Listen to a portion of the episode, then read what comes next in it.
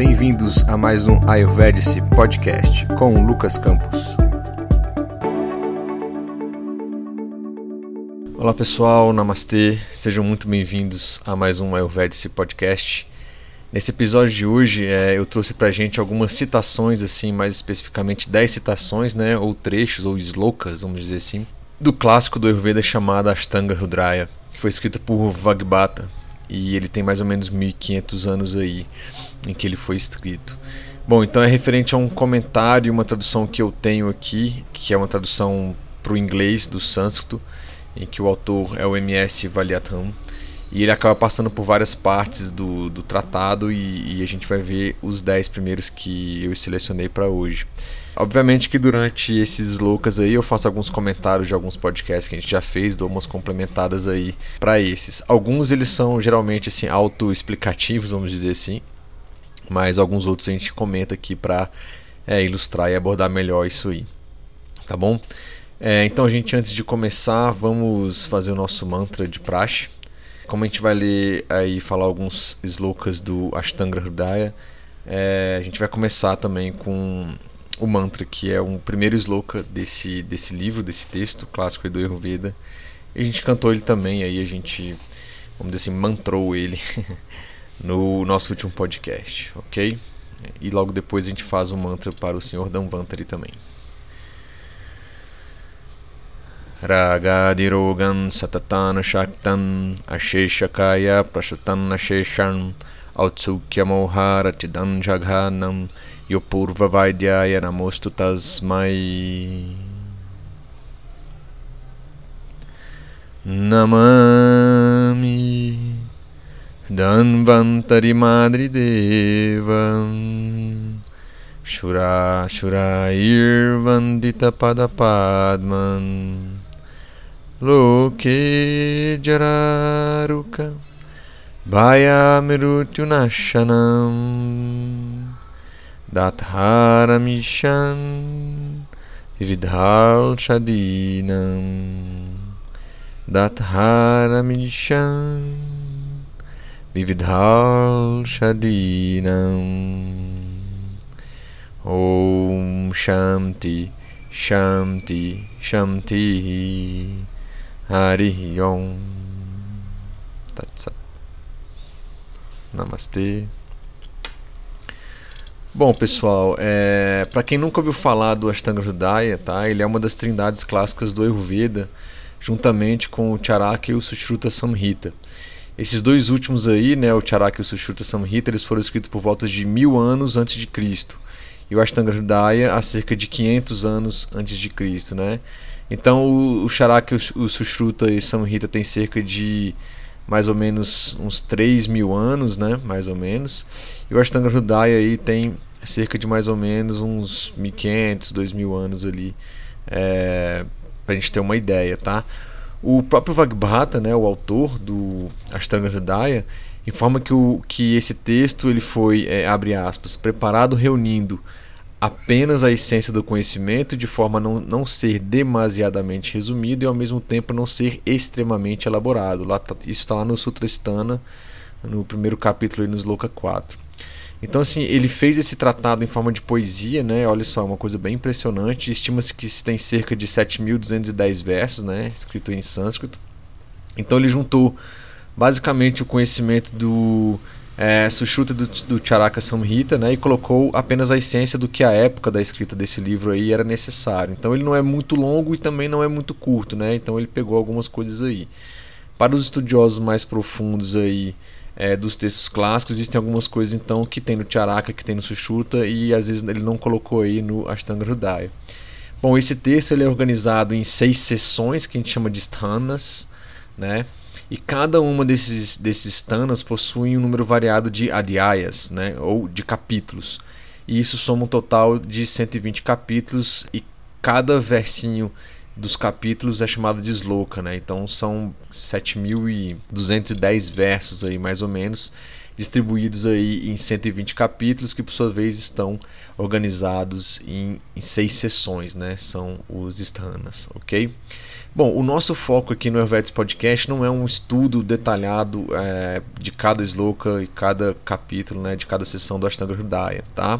Então aqui a gente vai apenas é, fazer um panorama geral e quem tiver um interesse maior em acompanhar, estudar um pouco mais o, sobre o Ashtanga Hridaya, tem o canal do Vida Veda, que é do Matheus Macedo, que ele é um brasileiro que está se formando em, em, medicina ayurvédica, né, BAMS, lá na Índia.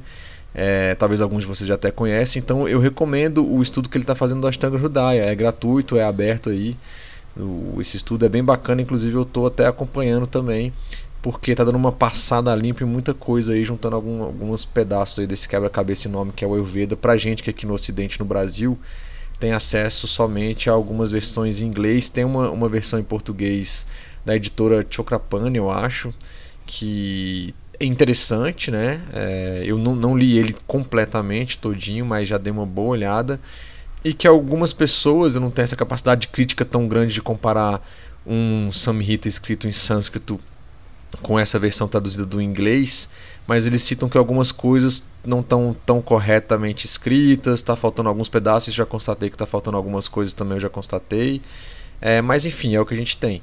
E como nesse caso aí o Matheus está estudando, ele sabe sânscrito, está na Índia, ficou lá 5, 6 anos e, e, estudou bem isso aí.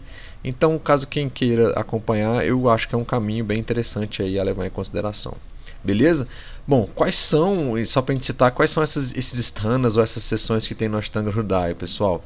Tem o primeiro stana, que é o chamado de Sutrastana, ele tem 30 capítulos, né? ele vai falar um pouco das doutrinas básicas do Ayurveda, dos princípios relacionados com a saúde, a prevenção das doenças, a propriedade dos gêneros alimentícios, os sabores, os medicamentos, vai falar sobre a fisiologia, a patologia, a patologia humoral, com os diferentes tipos de doenças e com os métodos de tratamento. Depois a gente vai para o segundo, que é o Sharira Sthana, que essa segunda sessão tem seis capítulos né, relacionados com a embriologia, anatomia, fisiologia e a fisionomia, além das constituições físicas e psicológicas, vai falar um pouco sobre os sonhos, sinais auspiciosos e não auspiciosos, sinais de mau prognóstico e aproximação da morte. Lembrando que a gente tem que contextualizar também a época que foi escrito o texto, tá, tá bom? Depois temos o Nidhana Sthana, que é a terceira sessão, tem 16 capítulos, escrevendo então aí as causas, os sintomas premonitórios, os aspectos característicos, a patogênese e o prognóstico de algumas doenças importantes, né? Que ele vai abranger um pouco a área do Kaya Chikitsa, que é a parte de medicina interna. O quarto Stana, que é o Chikitsa Stana, com 22 capítulos. Né? Ele vai elaborar os métodos de tratamento de todas as principais doenças orgânicas, incluindo fórmulas medicinais eficazes, a questão de dieta e os cuidados que deve haver com o paciente, aquele que está sendo cuidado. O quinto é o Kalpasidhistana, né, que é a quinta sessão, possui seis capítulos relacionados com a preparação de fórmulas. Como é que administra essas terapias de purificação, as fórmulas, as condutas nas condições de complicações e alguns outros princípios farmacêuticos. O último, que é Uttarasthana, é a sexta e última sessão, como eu comentei, tem 40 capítulos e é dedicada aí ao restante dos seis ramos do Ayurveda, que fala de é, Bala Chikitsa, pediatria, Graha Chikitsa, dermatologia e psiquiatria, Udvanga Chikitsa, Urdvanga Chikitsa, na verdade, doenças do pescoço e cabeça, está muito ligado à parte de otorrinolaringologia, mais a questão da boca, dentes, garganta, né? Então um pouco a parte do, dos dentistas também aí, é, odontologia, né? É, Shalya Chikitsa, que é a parte de cirurgia, Damstra, toxicologia, Jara Chikitsam, que é a parte de Rasaya, né, rejuvenescimento e geriatria, e Vrsa Chikitsa, que é a parte de Vajkarana, que é virilidade e afrodisíaco. Então percebam que é um texto, é, apesar de ser nem tão grande nem tão curto, ele não é exatamente assim, ele é mediano, mas ele é muito grande, 120 capítulos. E se você pega, se alguém já viu alguma tradução, eu tenho umas duas traduções aqui do, do sânscrito para o inglês, é, são livros realmente muito extensos aí, muitas vezes com mais de 800 para mil páginas aí, tá? Só sobre esse livro, ok? Bom, é isso aí. Então, assim, é uma gama de conhecimentos enorme, né? Assim, quem já está enveredando pelo Ayurveda. Então, tudo que a gente falou até aqui, por exemplo, está no Ashtanga Hridaya. É uma abordagem desse autor do Vagbata, mas também aparece muita coisa no Charaka Samhita e no Sushruta Samhita. Né? Então, assim, é, Então é até uma forma de a gente dizer que, por exemplo, a Ashtanga Hridaya ele foi uma forma de revisão do Sushruta e do Charaka, né? Na visão do Vagbhata, ok? Então é bem interessante saber que de certa forma existiu aí depois de vários, né, de centenas de anos aí, uma certa revisão e uma, um condensamento na visão do, do Vagbhata, que foi o autor de escrever esse, esse livro aí, que para quem está começando a estudar eu creio que seja um dos mais tranquilos assim, tá bom? Bom, vamos iniciar de fato o nosso podcast e começar com as citações, tá? Essas citações, na verdade, são slokas e eles estão entre o capítulo. Estão todos na seção 1 no geral, seção 2. Na verdade, todos eles estão na seção 1 e variam entre o capítulo 1 e 2, os que eu peguei aqui, tá bom? Que é a parte introdutória do Ayurveda e a parte de Dinacharya, tá bom? Então vamos lá. Primeira, a outra coisa, pessoal, lembrando que aqui foi meio que uma tradução um pouco livre, né? Então assim, tem o sânscrito, tem o inglês, eu meio que peguei um pouco do inglês, fiz uma tradução livre. Então assim, é, pode ser que não bata às vezes com algum livro que você tem, algum comentário que você já viu, mas inclusive, pô, manda um comentário, manda aí uma, uma dica, uma sugestão aí pelas redes sociais ou também pelo nosso e-mail contato@ayurvedice.net para a gente poder enriquecer isso aí e melhorar numa próxima vez. Então é super bem-vindo aí as dicas e sugestões, beleza? Bom, primeira citação é o seguinte: Aqueles que desejam uma vida longa para obter justiça, riqueza e felicidade aqui e no futuro devem considerar os preceitos do Ayurveda com a máxima atenção, reverência e respeito. Isso está no Sutrasthana, tá? no capítulo 1, no Sloka 2, né? Então aqui, pessoal, esse sloka aí, é, ele está muito vinculado à questão dos purushartas, né? Que são os quatro, os quatro grandes propósitos assim da vida que o Ayurveda cita sobre isso e o Yoga também. Quais são eles? É a questão do Dharma, Artha, Kama e Moksha, né? Que o Ayurveda troca Moksha por Sukha. Então o que é Dharma? Seguindo o caminho da justiça, né? Significa um pouco lei, né? A sua missão, aquilo para o qual você está aqui na Terra para fazer tem a ver também com seguir princípios morais, éticos e religiosos. Então, Dharma, ele pode estar, tá, dependendo do contexto que você olha ele, pode ter uma visão bem religiosa ou uma visão mais ética, mais legal no sentido de lei, de seguir os princípios de uma boa conduta perante aos outros que estão aqui e você fazer aquilo que você deve fazer e que você se sente bem e acha que tem que fazer aí, ok? O segundo princípio aí desses Purushartas é Artha, que tem a ver com a parte material, né? Então, assim, ganhar dinheiro de maneira legal, é, ética e moral. Então, tem a ver com essa prosperidade material, né? Que faz parte da vida, né, pessoal? A gente vive num mundo material, né? Então, assim, é um aspecto do, do, de onde a gente vive, do nosso planeta. Ele é um planeta material que, por sua vez, tanto o yoga quanto o Ayurveda aí, nesses ó, milhares de anos atrás, já conhecia e reconhecia que essa parte material faz parte do processo também, né? Então tem a ver também com a pessoa ser bem sucedida no que ela faz, né? Então, seja, se ela segue o dharma dela, vamos dizer assim, ela também acaba tendo artha, que é a, a questão material para ela poder é, viver e manter a questão material dela também. E aí depois o terceiro propósito é kama, que tem a ver com satisfação e os desejos da vida, né? Envolve também a questão do prazer, não só prazer sexual, muita gente pode ligar a Kama Sutra, né? Que é um texto, um sutra é, sobre cama, sobre prazer. Além do sexual também, pessoal, o prazer de viver, né? o prazer de compartilhar um conhecimento, um prazer, o prazer de aprender, o prazer de ensinar, o prazer de inventar alguma coisa, né? É o prazer de brincar, o prazer, sei lá. Então, é tudo aquilo que traz prazer para sua vida, comer também, né? Apesar de que tem que tomar cuidado com Agni, hein, galera? Mas tudo aquilo que tem a ver com prazer tá ligado a esse terceiro Purushartha aí, que é Kama, Tá? Então, não só prazer sexual, o sexual faz parte também. Mas lembre-se, a gente vai até comentar em alguns slokas mais para frente, que o exagero em tudo isso é prejudicial, ok? E por fim, o Ayurveda coloca o quarto como sukha, que tem a ver com felicidade, né? contentamento, né? que aqui está incluído também a questão de kama. Se a gente for pegar esse quarto purushata na visão do Ayurveda, a gente pode estender ele para moksha, que é uma visão mais do yoga, que no fundo é, é, alcançar a salvação, né? a libertação, né? é você se iluminar. E essa iluminação tem muito a ver é, de você se libertar dos três é, é, pruchatas anteriores. Então você se libertar de Dharma, Artha e Kama. E aí você tem Moksha, ok? Libertação. Bom, então, é, como eu disse, para a gente poder chegar a Moksha, a gente não deve ter apego a Dharma, Dharma Artha e cama, né? Senão a gente vai sofrer. Então, quando você tem muito apego àquilo que você faz, àquilo que você tem, né, ou aos prazeres da vida, isso vai gerar o quê? Vai gerar sofrimento. Então, você não consegue ter sukha, né, felicidade, ou moksha, né, libertação, se você está preso a essa questão do das coisas que você faz, das coisas que você tem, ou dos prazeres mundanos da vida. E se você quiser colocar um aspecto religioso, pode colocar aí também a questão dos, dos pecados originais, né? Então, enfim, pode também se quiser levar por esse lado. Então, é assim, eles são necessários, né? Mas vai ter uma hora que a gente vai ter que nos libertar deles aí, né? E se a gente preparar, parar para analisar, na verdade, é, ao colocar o sukha, né, a questão da felicidade, o Vagbata acaba por relacionar com moksha, como eu acabei de dizer, pois só há felicidade plena quando a gente não tem apego a esses três anteriores já citados, né? E aí a gente consegue a libertação plena.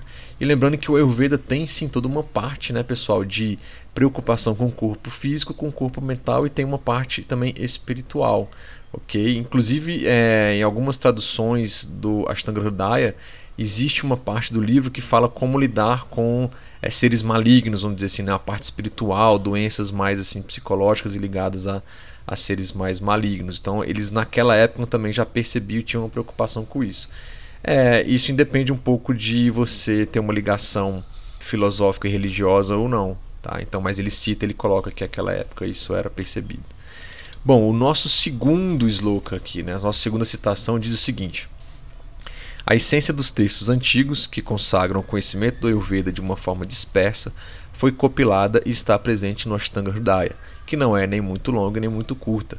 Né? Sutrastana aí, capítulo 1, Sloka 2, como eu acabei dizendo na introdução, então ele fez uma compilação aí dos outros tratados do Sushruta do Charaka Samhita e aí colocou dentro do Ashtanga Hridaya. Nosso terceiro, é, nossa terceira citação diz exatamente o seguinte: Vata, Pitta e Kapha, ou Kapha, são os três doshas. Em equilíbrio, eles sustentam o corpo, e em desequilíbrio, eles destroem o corpo. Está no Sutrasthana, é, capítulo 1, Sloka 6. Pessoal, a gente dedicou basicamente quatro é, Ayurvedic podcast para falar sobre os é, doshas. Né? Para quem está acompanhando aí sabe, quem não acompanhou está chegando agora sugiro dar uma revisitada aí nesses, nesses Ayurvedics podcasts, aí, nesses podcasts, nesses episódios. E ele resumiu aqui basicamente em duas linhas tudo que a gente disse lá, né? Então, assim, lembrando que Vata, Pitta e Kapha são três doshas, e quando a gente fala esses três doshas são doshas é, ligados ao corpo físico, toda a parte de fisiologia é, anatomia do nosso corpo físico, e está ligado aos canais, que a gente também fez uma saga né, dos Srotamsi, a gente fez uma saga também de quatro episódios só falando sobre cada um dos canais do nosso corpo e da mente. A questão dos tecidos, dos sete tecidos também. Então, os doshas têm impacto nisso aí. Estamos falando do corpo físico. Em equilíbrio, eles sustentam o corpo. Em desequilíbrio, eles destroem o corpo. Então, percebam que você tem a sua prakrut, né? a sua forma de doshas em equilíbrio, e a vrikrut, que é quando seus doshas do corpo estão desequilibrados. Eles desequilibrados vão destruir o seu corpo. Então, você tem que cuidar disso, né? você tem que tratar isso aí ok? Das mais diversas formas. E aqui eu estendo um pouco, pessoal. Se for coisas de emergência, coisas de cirúrgicas e tal, a gente deve e tem que usar a medicina moderna que está disponível para a gente, né? Seja na rede pública que não é das melhores, mas também na rede particular que também não está lá essas coisas, mas a gente tem que fazer uso. Questões emergenciais, sofrer um acidente, tá? Uma questão que tem que intervir cirurgicamente, vamos usar. A gente vai ter que voltar ao equilíbrio daquele doxo, às vezes por meio de uma cirurgia vai ter um impacto cirúrgico ali que vai desequilibrar assim o seu vata, várias coisas ali, mas depois você vai reestruturar e restabelecer o seu corpo ali é, no seu pós-cirúrgico, por exemplo. Então por isso que eu sempre digo, dependendo da sua condição, aonde você mora, lembra, a gente também fez um podcast falando sobre os fatores de agravação dos doxas, citamos alguns desses fatores. É, aquilo vai desequilibrar o seu corpo. E se seu doxa estiver em desequilíbrio, né, vai é, destruir, coloca a palavra destruir o corpo. Então o Agni também envolve aqui, está muito envolvido, então capacidade digestiva e metabólica. Né? Então eu sugiro também dar uma boa olhada no podcast que a gente fez sobre isso. Tá bom? Então assim, pessoal, é um sloquinho bem pequeno, mas que fala sobre muita coisa, ok? Deixa eu só dar uma golada aqui, tô tomando um chazinho aqui para poder manter aqui a voz também e o Agni ativo aqui. Bom, vamos lá, o nosso quarto, nossa quarta estação, nosso quarto sloka que a gente vai citar Está lá no Sutrasthana, capítulo 1, sloka 19. Na subutilização, no uso indevido e no uso excessivo do tempo, né, que envolve estações, o tempo de vida da pessoa, dos órgãos dos sentidos, envolve os cinco sentidos, e as ações estão as raízes da doença. A utilização adequada dos mesmos salvaguarda a boa saúde. Então ele cita desse jeito. Então a gente pode colocar assim, ó, a subutilização, o uso indevido, o uso excessivo do tempo, dos órgãos dos sentidos e as ações estão as raízes da doença. A utilização adequada dos mesmos salvaguarda a boa saúde. Aqui cabe a gente comentar, né, pessoal, que tudo aquilo que é demais, não é isso? Tudo aquilo que é demais e de menos, ou se tem uma utilização errada, aquilo vai prejudicar a gente. E nesse sloka aqui, o Vagbata cita com relação à questão do tempo, né? Então, como eu disse lá em cima, tem a ver com as estações do ano, né? As estações do ano, tem a ver também com relação à vida da pessoa. Né? Então, assim, lembrar que ah, nas estações do ano existem o capítulo 3 do Ashtanga Hridaya, é, que fala sobre é, Ritucharya, né? que são as, as condutas que a gente deve ter em cada estação do ano. Óbvio que lá ele cita as estações do ano mais voltada para a Índia, época que foi escrita, mas dá para a gente adaptar aqui para o nosso país, o nosso Brasil. Ah, a forma como a gente lida com isso né, vai impactar no nossa, na nossa saúde ok? Então, num verão muito quente, no inverno muito frio, seco, como é Brasília, a gente tem que tomar algumas coisas, algumas ações para poder manter os nossos doxas equilibrados, como senão a gente viu que eles vão destruir o corpo em desequilíbrio, certo? Assim como também a gente tem que perceber qual é a fase que a vida, da vida da pessoa em que ela está. Então a gente tem que lembrar que na fase mais de infância, pré-adolescência, início da adolescência, está numa fase CAFA, é, na, depois da adolescência, logo depois ali, talvez a partir de uns 22, 26 anos, varia um pouco, até os 60, 65 está na fase pita e a partir daí a pessoa está numa fase vata. E cada uma dessas fases aí, que apesar da gente saber que os doshas eles são muito ligados ao corpo, mas são fases da vida e da idade fisiológica da pessoa que vai impactar no corpo dela, né? E aí, um outro ponto que a gente tem que perceber é a utilização dos órgãos dos sentidos. Né? Os nossos cinco órgãos dos sentidos são captações externas que a gente tem para o que? Estimular o nosso corpo interno e inclusive a nossa mente. Né? Então, assim, usar demais e forçar, por exemplo, a, a, sua visão com leituras assim intermináveis, num ambiente com pouca luz, num clima que está muito ressecado e você não cuida disso, vai prejudicar esse órgão do sentido que é a visão. Né? Então, assim, também as ações, né, a forma como a pessoa faz essas coisas e impacta é, é, esses dois itens ali de cima. Então o tempo vai influenciar, beleza? É, o clima onde você está, a idade que você está e a utilização dos órgãos dos sentidos vão impactar aí na sua saúde, né? E com certeza tem muito a ver com o dosha que a pessoa é, é tem, né? E o Manovarra também. Então, que são os canais da mente, né? Que a gente falou dos trigunas mentais no, no último podcast, estão lembrados? São Sattva, Rajas e Tamas.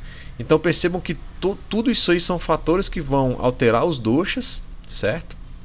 E que vão, de uma certa forma, por meio dos atributos desse, desse dosha aí, impactar também nos órgãos dos sentidos, que por sua vez vão também impactar aí é, nos trigunas mentais, ok? Ou nos doshas da mente, que aí é rajas e tamas somente, tá bom? Então, se você utiliza e se porta adequadamente com relação ao clima, ao tempo, aos seus órgãos do sentido e às suas ações, isso tende a levar à saúde. Então você não pode fazer alguma coisa em excesso, né, ou deixar de fazer alguma coisa, ou fazer alguma coisa de forma errada com os órgãos dos, dos sentidos, ou em relação também aos, ao, ao, clima onde você vive. ok? São dois que ele cita aí como fatores de agravação dos doshas, tá bom? Bom, o quinto, nosso quinto sloka, ele fala o seguinte: o desequilíbrio dos doshas é doença, equilíbrio é saúde. Sutrasthana capítulo 1, sloka 19. É exatamente um complemento do nosso terceiro que a gente falou, né? Que ele fala Vata, Pitta e Kapha são três doshas, o equilíbrio sustenta o corpo, o desequilíbrio destrói o corpo. Aqui ele fala que o desequilíbrio dos doshas é doença, exatamente o desequilíbrio lá aqueles doshas vai destruir o corpo e o equilíbrio é saúde. Então complementa lá o que a gente acabou de falar. Então equilibrar doshas, lembrando que dosha está ligado ao corpo físico, fisiológico, é importantíssimo para ter saúde. Desequilíbrio dele é doença, vai destruir o corpo. Equilíbrio é saúde, vai equilibrar o seu corpo, ok? Corpo equilibrado, mente equilibrada e vice-versa, né? O nosso sexto sloka. O paciente deve ser examinado pela inspeção, toque e pergunta. Sutrasthana, capítulo 1, Sloka 21. Bom, aqui é a questão de uma boa anamnese, né, pessoal? Para com o paciente que naquela época os médicos, ou hoje em dia também os profissionais de saúde devem fazer, né? Tem toda a questão da questão toda a questão de você perguntar, de você tocar, fazer uma anamnese, dependendo da sua área de saúde, é, naquela pessoa. No Ayurveda, no Ayurveda existem abordagens de anamnese por 3, 6, 8 e 10 pontos ou 10 componentes, tá? Então, no sloka acima ele citou o de 3, né, que é a questão da expensão, o toque e perguntas. No de 10 componentes, por exemplo, a gente verifica ó, a prakriti da pessoa, a vikruti, a vitalidade dos tecidos, a estrutura corporal, as medidas corporais, a adaptabilidade aos alimentos, às ervas, ao clima, kala, a constituição psicológica, né, como é que estão as trigunas dessa pessoa, a capacidade de gestão, a hara shakti, é, que tem a ver muito com os agnes, a capacidade de exercício, vyayam shakti, né? e a idade da pessoa também, Viaia. Então percebam que deve existir, é, é, muito interessante porque muitas vezes a gente vai em algum profissional de saúde, às vezes não existe é, é, essa relação de uma boa anamnésia, né? Então, assim, muitas vezes eles não verificam coisas básicas ou não perguntam coisas básicas que devem ser levadas em consideração no atendimento, porque existe um histórico aí que vai embasar talvez a, a cura, né? Ou o cuidado com essa pessoa. E o que a gente percebe que muitas vezes, né, nem sempre, existem excelentes profissionais de saúde, graças a Deus. Qualquer profissão existem excelentes profissionais e, e profissionais não tão bons. Na área de saúde também. Então, é, às vezes, assim, a, a, a mulher, né, que o sexo feminino que tem uma tendência a ter um ciclo menstrual, por exemplo, ativo, eles não perguntam como é que está esse ciclo menstrual, é, não perguntam a questão de é, evacuação intestinal para as pessoas, independente do sexo, que é importantíssima aqui o Ayurveda, vocês sabem disso, a questão do xixi, do cocô, né? Ou seja, tudo isso aí é muito importante na visão do Ayurveda, está ligado a Agni Yama, né? ligado a bloqueio dos canais, dos esrotas, por exemplo. E aí pode estar mostrando um excesso ou diminuição de algum tecido. Então, uma boa anamnese, uma boa conversa com aquela pessoa é essencial. E eu extrapolo um pouco isso ainda, né? A gente extrapola, a gente pergunta a questão da vida social da pessoa, a vida, relacionamento familiar, às vezes amoroso, com filhos, etc. Porque isso aí tem toda a questão, como a gente colocou ali, né? Construção psicológica das tribunas mentais, como é que isso está na pessoa e pode estar impactando também é nesse desequilíbrio que ela possa, que ela, que ela possa ter. Né? Então é importante uma boa anamnese, é importante conversar. Só que a gente percebe que muitas vezes, dependendo da situação e do consultório que você tá, pô, eles fazem. Cada atendimento dura 5, 10 minutos, o cara não tem tempo para discutir isso aí, né?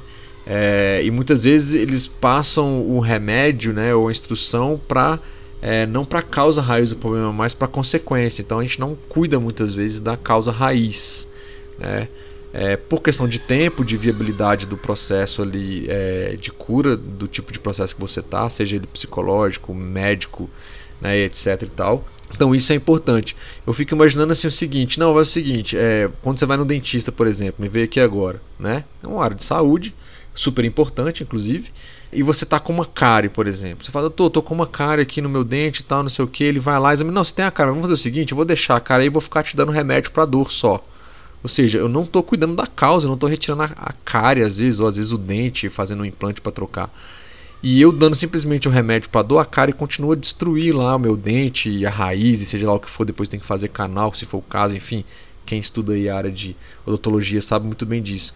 Então, se a gente não buscar ir na causa do problema, na causa raiz, a consequência não vai desaparecer. A gente vai ficar fazendo o quê? Paliativos em cima. E é o que muitas vezes acontece com a gente, isso em nível físico, psicológico, né, e por aí vai. Então a anamnésia faz parte, o Vagbata já colocava aqui há 1500 anos, Charaka Sushruta há 3 mil anos atrás, 3 mil e poucos anos atrás, também já colocava nos textos deles, e hoje em dia existe. Se você tem um acompanhamento não de emergência, mas você tem um médico da família, né? Um acompanhamento às vezes ayurvédico ou psicológico em que você vai várias vezes. A gente já falou sobre isso, o tratamento muitas vezes não é de um dia para o outro, você cultivou aquela doença ao longo de décadas, né? Ao longo de vários anos e não, não tem como ter uma cura, né? Uma abordagem direta de três dias, de sete dias. São vários encontros, é um processo. E muita gente, muita gente, até é bom falar, muita gente pega essa ideia e quer trazer para o Ayurveda também. Né? A pessoa chega com constipação, chega aqui, não, mas aí eu queria curar. Você fala, ó, o é um processo, na verdade, em que você é um agente ativo desse processo. Se você não quiser fazer, você não tiver é, é, a capacidade, alguém para te apoiar isso, vai ser uma coisa muito difícil. Então é um processo, não, se você cultivou isso durante vários anos, meses, anos ou décadas, não tem como curar isso de uma hora para outra.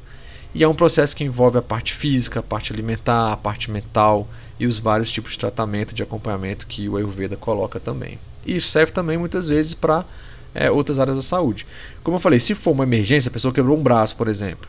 Óbvio que você vai numa emergência e vai ter um médico lá, o ortopedista, que vai colocar, vai fazer os procedimentos naquele braço voltar, ou seja, uma intervenção é, imediata. Né? A causa é braço quebrado. Resolução: voltar o braço para o lugar, passar alguns medicamentos, engessar, por exemplo, se for o caso, tanto tempo, depois fisioterapia. Cuidou da causa raiz. Né? E só que aí tem alguns problemas, alguns desequilíbrios que eles são o quê? Eles são é, mais demorados para fazer. Não é igual colocar um braço no lugar, não é igual tirar uma cara ou um dente ali na hora. Beleza?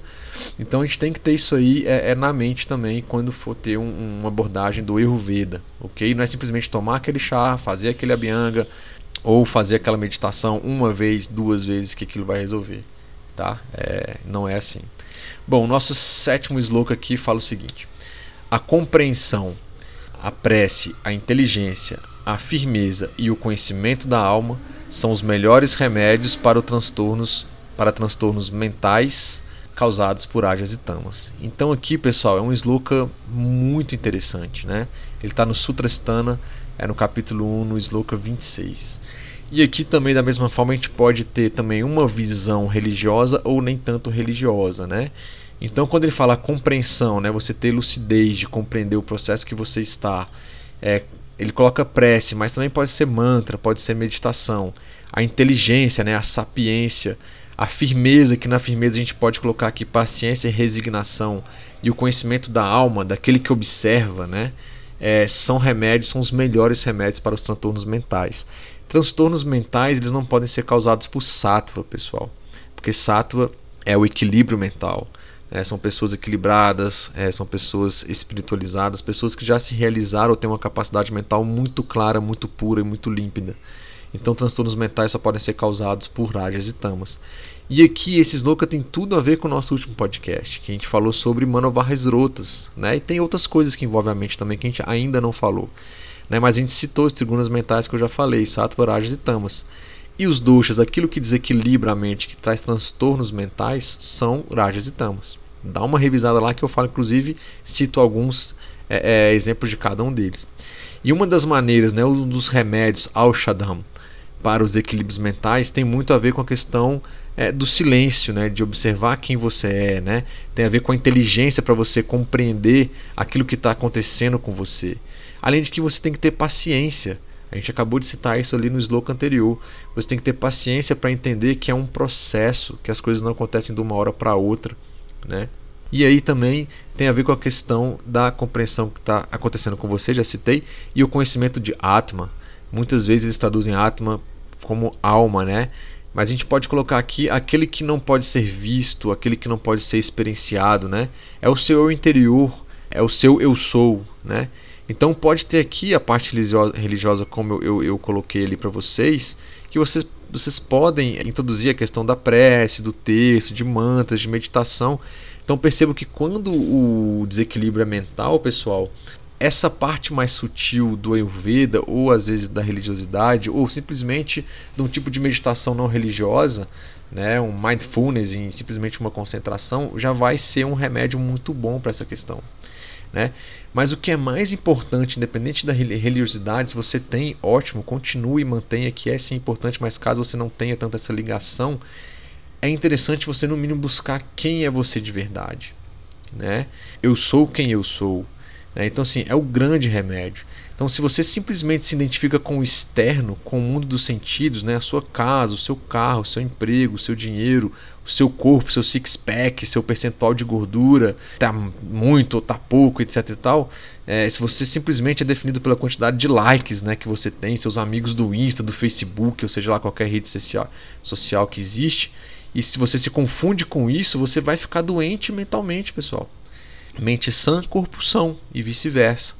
Então a gente teve Sloka falando que é importante ter um corpo físico equilibrado e saudável, e estamos tendo um Sloka aqui falando que a gente tem que ter um corpo mental, psicológico e até mesmo algo espiritual ou além dessa psique simplesmente humana que vai trazer também esse equilíbrio aí nessa parte. tá? Então a gente não é identificação com esse externo, né? com que a mente simplesmente se identifica. Né? A gente é aquele que observa. E aí tem várias formas aí, como eu comentei, de tratamento, né? E isso aqui se, é, é, vai de encontro, inclusive, com a nossa primeira citação do Sloka de hoje, né? Dos Purusharthas, onde para a gente alcançar moksha, né? A libertação final, a felicidade final, é, sukha, é, a gente deve se libertar do dharma, artha, né? As coisas materiais e do karma, os desejos, os prazeres da vida. Então, se você se identificou muito com o seu externo, com aquilo que está de fora, a gente deu vários exemplos ali agora, você se desconecta disso, ou simplesmente, na verdade, você se conecta muito a essa questão material do, desse apego, e aí você vai ter alguma doença mental, alguns transtornos. E ele diz aqui Aqui a gente tem uma divisão clara dos tratamentos para a mente, né? como eu até comentei, em relação aos tratamentos do corpo, Sharira, é, que dessa forma, assim, uma cápsula de erva que vai tratar o corpo, um remédio, não vai ter o mesmo impacto ou eficácia de um tratamento mais sutil por desequilíbrios mentais, né? como uma prece, como um mantra ou uma meditação, por exemplo. Né? E nesses casos são causados por rajas e tamas, que são os doshas da mente.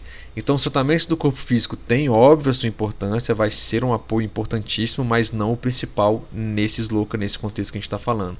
Até porque eles vão ter um impacto, mas porque eles são interligados, mas aqui a gente tem que ter, a que a gente está ligando, lidando com uma coisa mais sutil, né? A gente vai ter que ter tratamentos mais sutis. Então, só para a gente fechar, a compreensão a prece, mantras, meditação, a inteligência, a firmeza, né, que aqui liga paciência e resignação, e o conhecimento da alma, daquele que observa, são os melhores remédios para os transtornos mentais. E esses transtornos mentais são causados por áreas e tamas. Sugiro dar uma olhada no nosso último podcast.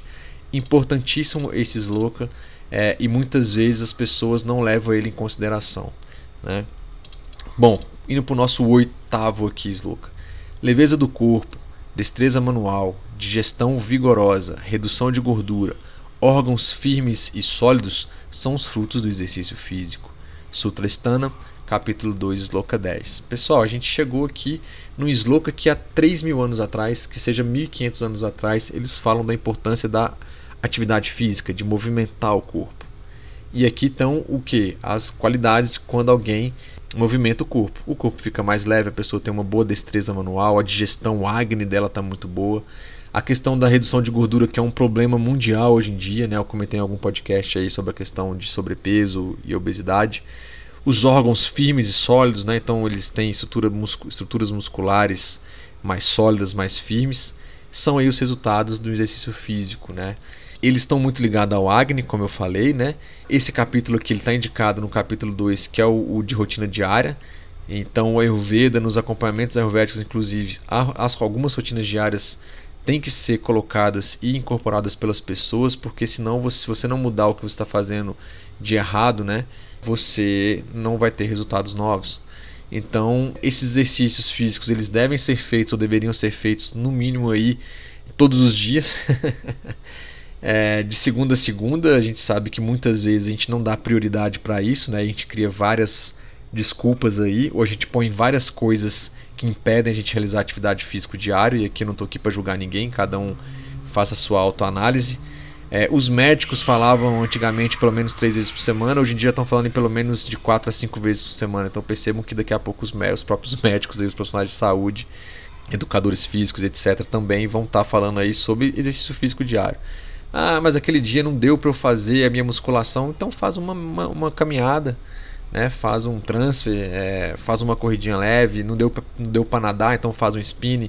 Ou seja, tem atividades que você pode fazer, não é ir para academia, não é levantar peso, não é estar tá dentro de uma sala fechada.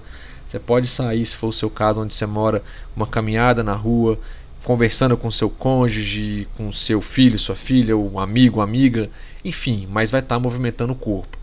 É, lembrando que também, mais antigamente, é, quando a gente tinha uma vida mais rural, se é que assim que a gente pode dizer, e pessoas que hoje em dia às vezes vivem na área rural até e que precisam lidar muito com o solo de uma forma mais direta, sem intervenção de tratores, essas coisas que ajudam muito a produtividade, elas já estão fazendo aquele exercício aquela movimentação do corpo de forma mais vigorosa. Elas ficam às vezes 3, 4, 5, 6 horas do dia. Né? Eu vejo muito isso na Embrapa, onde eu trabalho, que existem as rotinas de campo né, que o pessoal faz para os experimentos e plantações, etc. E tal.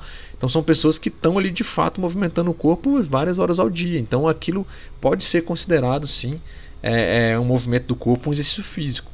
Tá bom? A gente deve lembrar aqui que recentemente, agora em janeiro de 2019, pelo UFRJ, saiu uma pesquisa científica falando da importância da atividade física para a prevenção do Alzheimer. Né? E lembrar também de outras várias vantagens do exercício físico para a saúde cardíaca, controle de peso, ganho de massa muscular, e ou seja, tem, a gente já está saturado de saber da importância que é o exercício físico. E aqui o Vagbata deixa uma dica, hashtag fica a dica aqui, lá de 1500 anos atrás, de que é importante. Quando é que não devemos fazer exercícios físicos? Ou seja, existe alguma situação em que a gente não deve fazer exercício físico? Existe sim. Pessoas doentes com vata e pita gravado, não é interessante fazer. Crianças, tá? Não é interessante fazer exercício físico, elas podem brincar, podem correr, jogar bola, mas não é assim, pô, é fazer um spin, vai fazer uma natação muito forte, bebezinho. Pode perceber que existem algumas atividades físicas para algumas crianças e bebês, mas você percebe que elas são mais lúdicas, vale trabalhar muito com a questão é, neuromuscular, né, neuro, neuroatividades, a questão da percepção espacial, respiração, tudo bem. Mas não é aquela coisa extenuante que tem que fazer e meta e pá, six pack. Pô, isso para criança não funciona, não deveria ser feito. Pessoas muito mais velhas, né? Então, às vezes, aquela pessoa que já tem uma certa dificuldade, e aí existem algumas abordagens com fisioterapia, com algumas coisas mais é, adequadas né, à, à idade dessas pessoas que estão mais velhas ou com algum problema, ok? A gente sabe também que existem hoje pessoas com 60, 70 anos que conseguem fazer atividades físicas, estão mais uma vez baseada no seu contexto, no seu acompanhamento aí com o profissional de saúde. Se tiver liberado dentro do seu contexto, sua capacidade, você pode fazer atividade física, eu acho que sem nenhum problema. E, outras pessoas, e, outro, e outro problema que, que a gente não deve fazer exercício físico é problemas digestivos, né? Quando a pessoa tiver com acne desequilibrado, ou baixo, ou forte, ou variável. Então, só para complementar, perceba que a atividade física aumenta os doshas vata e pita, né? e por isso as pessoas com agravações desses doshas não são indicadas, né? e nem aquelas que estão com acne desequilibrado a fazer exercício físico. E a gente sabe que com acne desequilibrado você está gerando ama, né? ou seja, comida não digerida que vai virar biotoxina aí, que vai ser espalhada pelo seu corpo por meio dos esrotas e para os dados aí para os seus tecidos, se ela não for é, digerida. Então é um capítulo aqui, um sloka falando sobre exercício físico bem interessante que vale mais uma vez reforçar e levar a pena. Comentar, vale a pena né, a, gente, a gente falar. Bom, o sloka 9 aqui, nosso penúltimo de hoje, vamos falar sobre 10.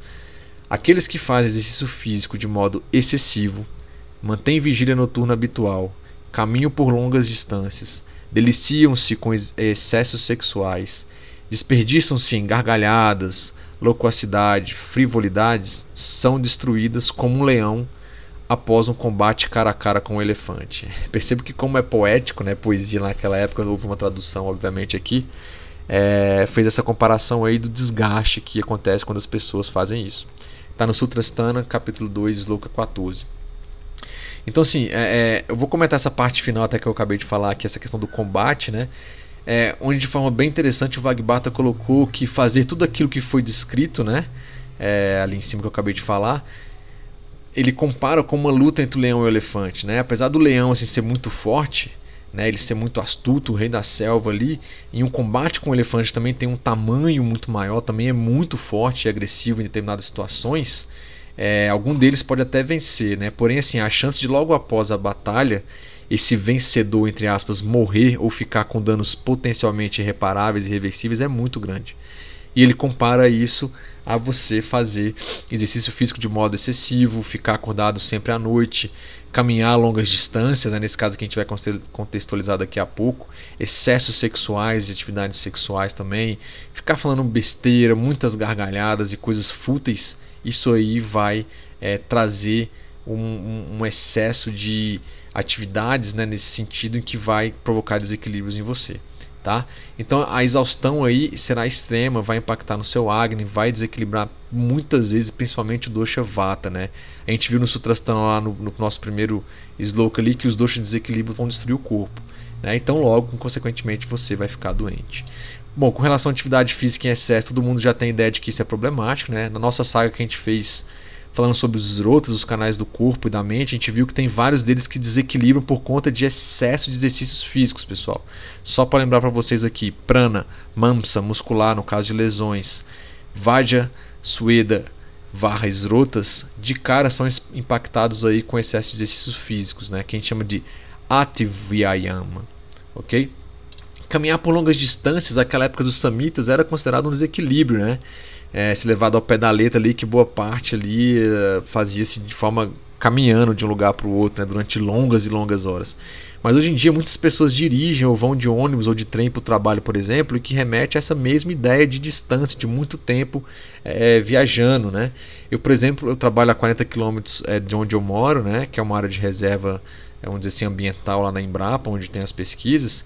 E, e, por mais que eu pegue contra fluxo, né, sim, não tem engarrafamento, tem nada, mas esse deslocamento, essa movimentação vai ter um impacto no, no, no meu Agni, né, de gravar o meu Agni, alterar ele e o meu Vata, e não vai ter jeito, pessoal. Então muitas vezes acaba que a gente tem que tomar algumas é, contramedidas, eu comentei com vocês. Acaba que às vezes eu vou durante esse, esse trajeto aí tomando uma água morna, um chá para ir ativando o meu Agni. Eu não tomo café da manhã antes de chegar no trabalho, porque eu acordo às vezes mais cedo, meu Agni não está tão, tão é, vamos dizer assim, forte, né, ou acordado.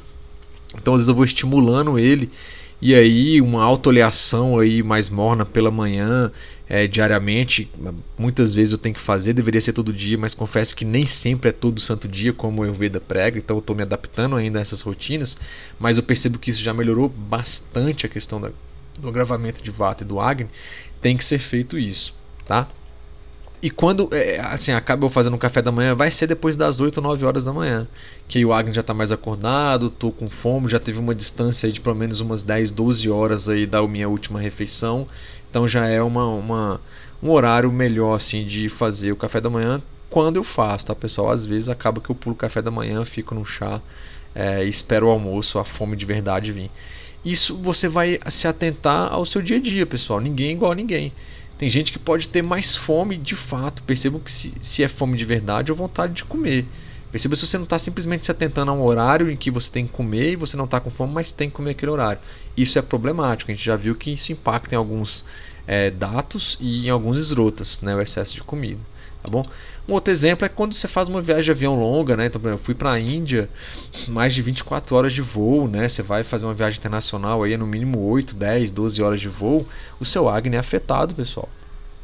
Eu sugiro, é, se o seu voo, por exemplo, for logo pela manhãzinha, você tomar chás digestivos, faz uma autoleação aí, beleza? Meia hora antes, pode até tirar o excesso de óleo para viajar e vai estimulando o Agni. Quando você chegar, muitas vezes você não vai ter fome durante o voo, você vai comer porque estão servindo aquela hora, muitas vezes eu não como. Se tiver uma fome de verdade, você pode levar o seu lanche, porque algumas pessoas consideram que os lanches dos voos não são bons para o Agni, realmente, dependendo do que se serve, não é realmente bom mesmo. Então você pode fazer o seu lanche, levar o seu lanche no voo e se tiver fome você come lá, ou quando chegar no seu destino, se for o caso, o seu Agni já estiver despertado, você tiver com a fome real, você come alguma coisa mais leve, mais cozida, não vai entrar numa fritura, não vai entrar numa coisa, numa pizza, num hambúrguer muito pesado, tá bom? Porque senão às vezes você pode até atrapalhar a sua viagem. Vigília noturna, né? Tem muito a ver com a questão de não dormir de noite. Pode ser porque a pessoa trabalha à noite, pode ser por uma insônia que já é um desequilíbrio, ou balada louca mesmo, né, galera? Assim, galera que sai do trampo, trabalhou, ralou, ah, agora é hora de divertir, eu vou chutar o balde aqui. E antigamente a gente via muitas pessoas saindo de sexta e sábado, né? Hoje em dia a balada começa é quarta, né? Você passar no barzinho muitas vezes segunda, terça-feira ali depois do pós-expediente, tá lotado. Então, e as pessoas ficam até meia-noite, tem agora do dia 6, 7 da manhã para trabalhar, esse vai faltar sono aí, né? E muitas vezes, dependendo da situação, as pessoas potencializam tudo isso ainda com muito álcool, né? Com drogas e excesso de sexo aí, como a gente viu que de acordo com os samitas ali também é algo problemático, né? O estrago fica grande. E ele diz ali também que o sexo em excesso, gargalhadas, falar em demasia, excessivamente também vai trazer desequilíbrios, né? Então fica aí a dica aí, mais uma dica do Vagbata, tá bom? Aí de mais ou menos 1500 anos, eu acho que a gente pode usar para hoje em dia, né? Cabe bem aí, tá bom? E esses desequilíbrios vão ser principalmente no Agni e no seu Vata, eles vão agravar tá bom? E a gente já viu aí, tem um podcast só falando sobre Vata e dois podcasts só falando sobre Agni. Fica a dica aí do Lucas Campos para você dar uma olhada do que a gente fala sobre isso.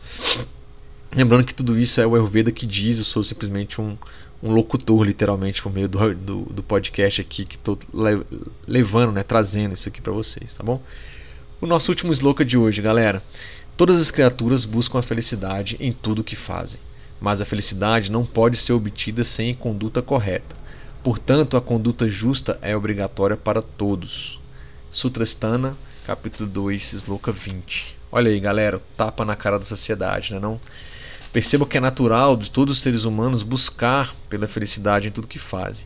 Mas a forma como isso é feito por cada um de nós está muito ligada à questão da criação, à questão das crenças, ao contexto de vida e à época em que você vive, que a gente vive. Então, assim, obviamente, né, como, como está a sua mente influenciada por Sattva, Rajas ou Tamas, né, vai juntar com esses fatores que eu acabei de citar ali, é, vai mostrar o como você busca, entre aspas, essa felicidade, né, Sukha, né. Porém, ele diz uma coisa muito importante, muito certo, galera ele fala o seguinte assim, ó: essa felicidade aí não pode ser obtida sem a conduta correta e a conduta justa é obrigatória para todos, né? Então aqui está ligada a ideia do dharma, a conduta justa e correta está ligada à ideia de dharma, que pode ser levado para o aspecto espiritual ou não, como a gente já comentou ali naqueles sloka que a gente fala dos purushartas. E aqui pode ser usada também como um conjunto ético, né, de leis, regras e boa convivência entre os seres humanos. Eu aproveito esse sloka aqui e puxo o 21 e 22 também, em que ele cita 10 condutas é, que a gente tem que ter na nossa sociedade ou como seres humanos para que a gente possa buscar essa felicidade que ele cita aí nesse sloka 20. E quais são elas aí, pessoal? Independente de religiosidade ou não religiosidade, ele diz que essas são a, as principais condutas. Bom, é, na verdade, aqui, antes dessas condutas, ele cita ainda nesse Sloka 21, só fazendo, puxando um pouquinho para trás antes, que uma dessas condutas que a gente tem que fazer aqui para ter felicidade é a questão de servir e se relacionar com seus amigos com cuidado, com devoção, com serviço e com felicidade. Né? A gente tem que ver a prosperidade, a alegria de um amigo ou amiga nossa como algo que a gente deve é, é, assim respeitar, né? ficar alegre com isso. E quem não são os seus amigos, você deve apenas manter distância deles. Né? Ele não diz em que você deve punir quem não é seu amigo, em julgar essas pessoas, né? colocar aquele comentário pernicioso no grupo do Zap ou no Insta ou Facebook. Né? É simples assim, simplesmente você mantém distância deles. Tá? Não perca seu tempo batendo boca com isso. Né? Veja assim, a gente percebe que muitas vezes algumas pessoas gastam mais tempo batendo boca e dando atenção para os seus desafetos né? do que com seus amigos, familiares, vamos dizer aí. Então fica, fica a dica aí, mais uma dica do, do Vagbata, que a gente é, uma das formas de a gente ter é, essa felicidade é por meio dos amigos. E a gente sabe que é verdade, né? Às vezes uma conversa, um bate-papo, um encontro com amigos de verdade, amigos de infância ou aqueles amigos que a gente considera no nosso dia a dia. Quanto isso traz um, uma felicidade, traz às vezes é, solução de alguns problemas, né? Você conversa e você escuta, ou seja, é uma troca e, como diz o poeta, amigo é coisa para se guardar embaixo de sete chaves, alguma coisa assim. Vocês me desculpem. Me digam aí, esqueci de fato quem é o, o autor da música. Uh, Milton Nascimento. Tchan. Acho que é Milton Nascimento que fala isso. Talvez eu tenha errado a letra, mas cabe nesse contexto total aqui com a questão da amizade. E aí agora sim, puxando mais à frente nos próximos dois slokas, aí ele diz também quais são as 10 coisas que a gente deve estritamente evitar para que a gente possa ter felicidade. Né? Então vai complementar esse sloka aqui, que ele fala que todo mundo busca felicidade. Mas de que forma? Uma felicidade que está ligada ao Dharma, né? uma felicidade em que a gente deve, para conquistar ela, primeiro se dar bem, né, ou tratar bem os nossos amigos, aqueles que não são nossos amigos, a gente simplesmente se afasta e não fica batendo boca ou brigando. E ele cita agora 10 coisas que a gente deve estritamente evitar para ter essa felicidade. A primeira é a questão da violência física, a segunda é roubar, a terceira é infidelidade, é, nos seus mais diversos aspectos, e aí cada um tem essa questão, trata da forma que achar mais infidelidade é infidelidade. E esses três primeiros, violência física, roubar e infidelidade, estão muito ligados ligado ao corpo físico. Então a infidelidade aqui talvez é pode estar ligado a, a, ao sexo com uma pessoa com que você não tá, né? Ou ficar com aquela pessoa que você não tá, ou roubar é coisa física, você pegar de outra pessoa, ou violência física, você entrar em vias de fato com outra pessoa e derrubar, e murro, e soco, enfim. Então esses três itens, violência física, roubar e infidelidade, estão ligados a aspectos do corpo físico. Os próximos aqui os próximos 1, 2, 3, 4 estão muito ligados ao ato da fala. Quais são eles? Caluniar, né, que é queimar o filme de alguém, né, a reputação de alguém. Inclusive, é, a calúnia e difamação é previsto no nosso Código Penal brasileiro. A questão de ser rude, ser grosseiro, severo ao falar com alguém, também a gente deve evitar. Mentir e trair a confiança de alguém e falar sobre coisas inúteis, coisas fúteis, besteiras e coisas sem noção. Então, até que esses aí foram atos ruins que a gente não deve fazer, que estão ligados à fala. E a partir dos próximos são atos mais mentais, assim, emocionais, que a gente pode dizer assim, psicológicos, que são agir de forma intencional para prejudicar alguém, né, agir de forma maliciosa, tá ligado ao pensamento violento também destrutivo em relação a outras pessoas e coisas. Então, assim, é, a gente fala que só pensar não é problema, mas dependendo da forma de pensamento que você tem, se é um pensamento muito violento, se é um pensamento destrutivo, mesmo que você não execute, já é algo que vai impactar na sua felicidade aí. Então é algo que a gente deve evitar. Então tá ligado a arajas e tamas, tá bom? Dê uma olhada lá para é, você se precaver sobre isso. Cobiça, desejo, né? Tem ligação com a inveja, algo que eu não tenho, mas que alguém tem também, algo que a gente não deve ter, não deve fazer. É, ele cita assim ter uma percepção errada. Na verdade, é interpretar as coisas de uma maneira perversa, contrária ao Dharma, né? contrária ao que é correto. Em um contexto talvez religioso, essa tradução pode ser levada ao lado do, do, do, do ateísmo, né? que é um outro, uma outra visão que a gente pode ter. É, na visão aqui do Dr. Sanjay, né? do, do, de um dos livros que eu estou usando aqui para comentar isso também, ele leva para algo mais físico, onde ele traduz né, do sânscrito, e, e eu coloquei aqui para o português, que ele diz o seguinte: aquelas pessoas que não olham nos olhos das outras pessoas, né, que é exatamente o que ele fala de druk vipariyam. Ok? Ou seja, logo pessoas que não olham nos olhos das outras, é, nessa interpretação, ele diz que elas não são confiáveis ou estão te ignorando. Estão prestando atenção em outra coisa e não querem falar com vocês naquele momento sobre aquilo, né? É um tipo de linguagem corporal que não só eu Ayurveda, mas modernamente algumas outras linhas também dizem sobre isso, tá bom? E deve ser levado em consideração. Então a gente não deve fazer isso aí, né? Não deve deturpar as coisas, mudar o sentido das coisas e devemos assim olhar nos olhos das pessoas, né? Dar atenção quando elas estão falando com a gente, né? A gente tem que passar e sermos, é, vamos dizer assim, confiáveis no sentido de, ó, oh, tô aqui, tô, tô falando com você, então tô prestando atenção em você, né? Deve ser levado em consideração, ok? Então até aqui a gente teve então esse restante uma relação com as ações mais ligadas à mente e a questões psicológicas, como eu acabei de dizer, ok? Bom, nesses 10, vamos dizer assim, fica dicas aí do Vagbata, né, pessoal que está no Ashtanga Hridaya, é, a gente pegou simplesmente 10 loucas, né, são 7.200 total do livro, só para a gente fazer uma, uma introdução e citar algumas coisas que o Ayurveda fala focada mesmo no texto clássico, citando aonde aquilo tá, né? Então a gente chegou aí a quase uma hora, mas eu acho que valeu super a pena aí. São, são princípios gerais, 10 slocas aí que até subdividiram em alguns outros pontos que a gente comentou que eu acho que vale a pena. A gente deve refletir isso aí para nossa vida, nosso dia a dia, para que a gente possa ter o que? Saúde, bem-estar, né? Que a gente possa ter atingir o nosso é, dharma, né? ter aqueles puros chatos, né? E depois a gente chegar a moksha, né? A nossa libertação aí. Ok? Então assim a gente termina, pessoal, esse Ayurvedic Podcast, né? Então a gente trouxe, como eu citei, algumas dicas que só tem 1500 anos atrás e caem muito bem para os dias de hoje, né? O que, que vocês acham? Coloquei aí nos, coloquem nos comentários também, ou podem mandar algum direct aí no Instagram do Ayurvedic ou lá pelo Facebook. Basta colocar Ayurvedic nessas redes sociais que vocês conseguem contato também. É, recebo alguns e-mails também, respondo. Geralmente não é no mesmo dia, mas eu sempre respondo as pessoas que mandam para contato@ayurvedic.net, tá bom? Só lembrando, pessoal, que a gente também tem um aplicativo, né, é, do Ayurvedic para celulares é, Android, tá? Então, sim, basta na lojinha do Google Play lá, o Play Store, vocês digitarem Ayurvedic, A-Y-U-R-V-E-D-E-S-E, e baixar ele, é de graça, tem que só fazer um cadastro simples, bem simples lá, e você pode usar é, ele tranquilamente lá tem todos os princípios básicos do Ayurveda.